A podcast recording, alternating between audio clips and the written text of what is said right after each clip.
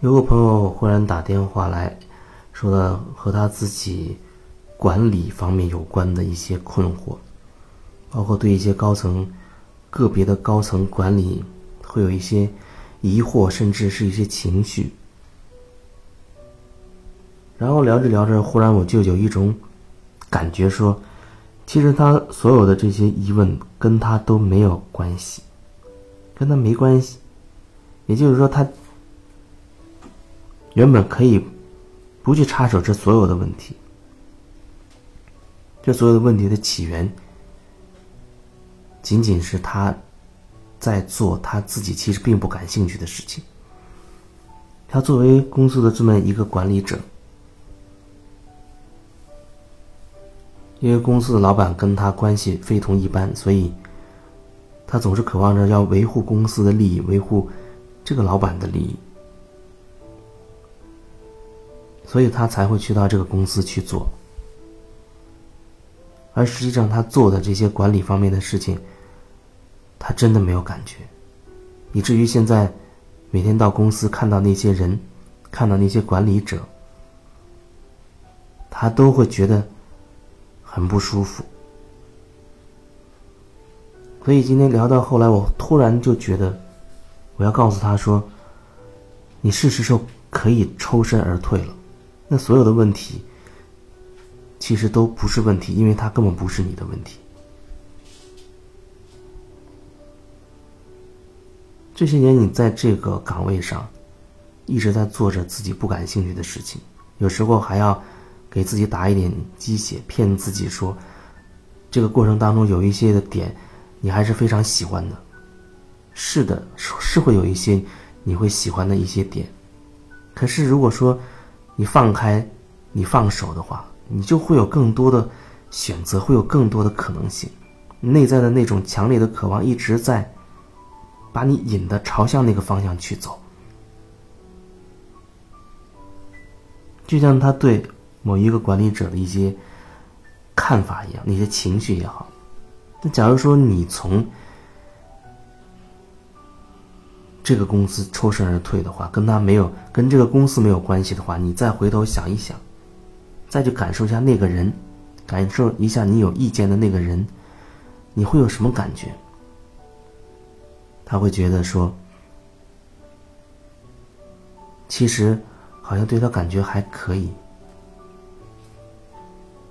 换一个角度，会觉得其实他也是为这个公司尽心尽力的做了很多事情。只是有时候，他做事的那种方式，是自己不能够接受的。然后我再说，那你再去感受一下，如果离开这个公司之后，你再去感觉你现在的这些下属，离开公司之后，你以另外一种身份再去这个公司，看到这些你曾经的一线的这些。战友这些同事，又会有什么感觉？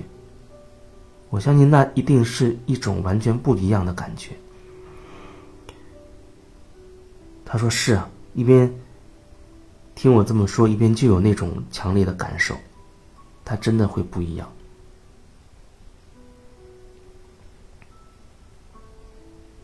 就是为着一份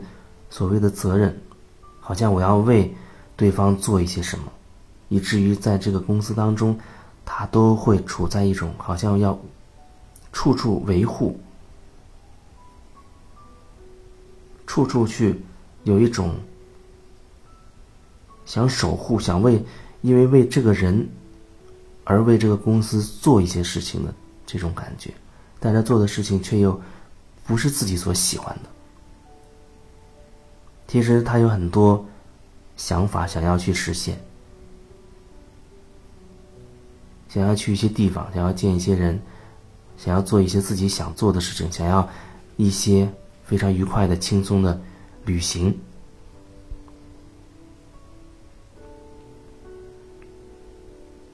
我说，如果你抽身而退的话，真的就可以开始你那所有的想法、所有的梦想、计划。只是现在这些你不喜欢做的事情，它完全占据了你。占据了你的内在的那个空间，你没有空间再装你的梦想，再装你所喜欢的那些事情了。可是你所喜欢的、你所挚爱的那些人、那些事、那些梦想，他们一直都守护在你身边，一直渴望进来，但是你的里面没有空间了。可是只要你能够愿意，现在就放下，现在就放手，以最快的速度放下，那么那些你所喜爱的、你的梦想、你所感兴趣的那些喜好，马上就会立刻给你连接上，因为你的内在的空间已经释放了，你那些所爱的，它很快的就会进来。所以不用担心，说你放下现在的这一切之后，好像又变得无所事事，或者情况又变得未知，会有所恐惧。至少你会想到，你放下这一切，你马上要做的那件事情是什么，然后在做的过程当中，你自然而然还会有新的感受，会有新的灵感，会引着你。继续再往前走一步，一步一步，一步一步的往前走。我说我辞职之后的这两年，其实一直都处在这个状况。看起来我辞职把我自己逼到一条绝路上，所以我只能去感受每一个片刻，我内在的各种各样的状态，恐慌也好，担心也好，但是我没有退路，所以我只能去面对这个状态下。我内在的那些真实的感受，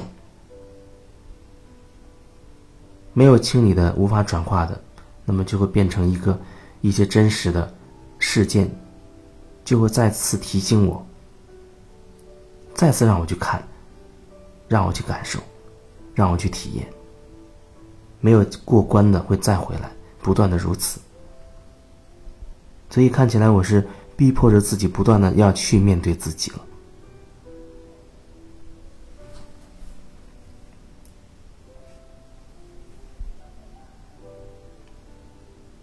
也许现在是放下自己不想要的那种方式的一个最好的时机吧。如果你也听到这段音频，你可以好好的去回顾一下你现在所做的，有哪一些是你不想的，可是你紧抓不放的，你可以放手了。你真的可以放手了。如果你觉得无法放下，那么到底是什么导致你不能真的放下？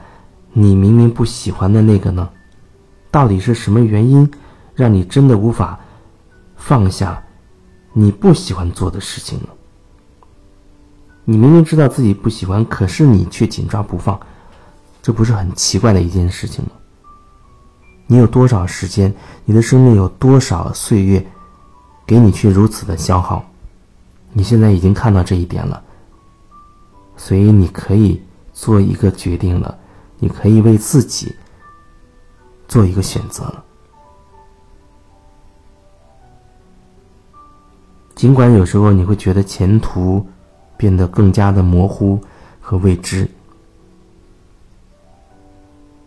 可是那未知里有惊喜，也有你的梦。